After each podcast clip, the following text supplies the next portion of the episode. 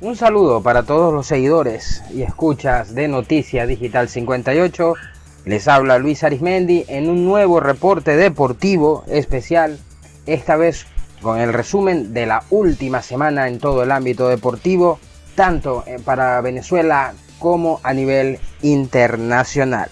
Luego de un paro de casi 100 días en las grandes ligas, todo regresó a la normalidad. Llegaron a un acuerdo entre el sindicato de jugadores y el alto comisionado de las grandes ligas y de inmediato se activó la agencia libre, teniendo una de las semanas más importantes en los últimos años, todo esto a consecuencia del paro laboral, con los movimientos muchos sorpresas y otros que se preveían donde podemos destacar la llegada de agentes libres como Carlos Correa a los mellizos de Minnesota, podemos también destacar a Trevor Story que llegó a los Medias Rojas de Boston, cambios que, quizás eran hasta impensados como Gary Sánchez a los mellizos de Minnesota junto con Gio Urshela, eh, los Yankees recibiendo jugadores como Josh Donaldson, como Isaiah eh, Kenan Falefa, y, así movimientos importantísimos eh, que, que muchos se preveían, incluso como la llegada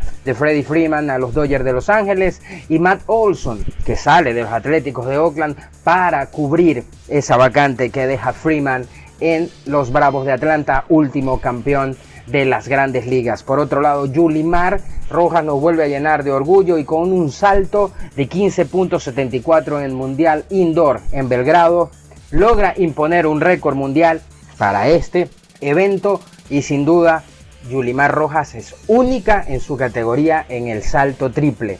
Única Yulimar, récord tras récord y cada día demuestra que la única competencia que tiene Yulimar Rojas es ella misma dentro de la categoría y dentro de este deporte, bien sea a cielo abierto o bien sea bajo techo o indoor como es este mundial de Belgrado. Por otro lado, en el Super Clásico de España, Barcelona goleó al Real Madrid.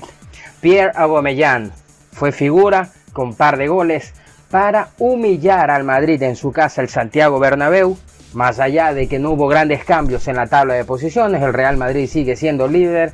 El golpe anímico que representa esta derrota para el Real Madrid Vamos a verla en los próximos días, sobre todo cuando tiene que afrontar ahora al Chelsea por la Liga de Campeones y en los nueve partidos que le restan por liga, aguantar esos nueve puntos de diferencia que tiene con respecto al segundo lugar.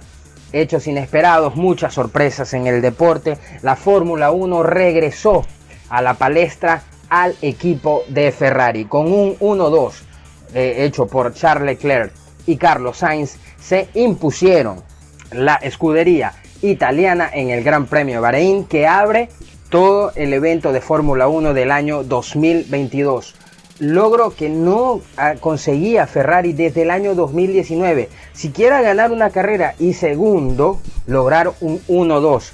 Una carrera que resultó ser una total decepción para Red Bull Racing, pues ni siquiera lograron terminar su carrera Verstappen y Sergio Checo Pérez. Este último en la vuelta final tuvo que abandonar, igual que Verstappen dos vueltas atrás, ambos por la misma razón.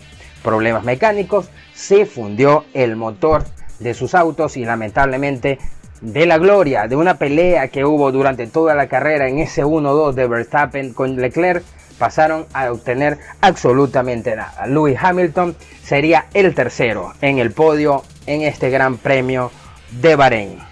Muchas cosas se siguen dando en el deporte, esperamos una nueva semana, se viene eliminatorias para Qatar, los últimos dos partidos de Venezuela donde jugarán a domicilio en Buenos Aires ante Argentina y recibirán en la ciudad de Puerto Ordaz en el estadio Cachamay a Colombia, pero eso será material para un próximo reporte deportivo especial. Les habló Luis Arismendi, a todos un saludo.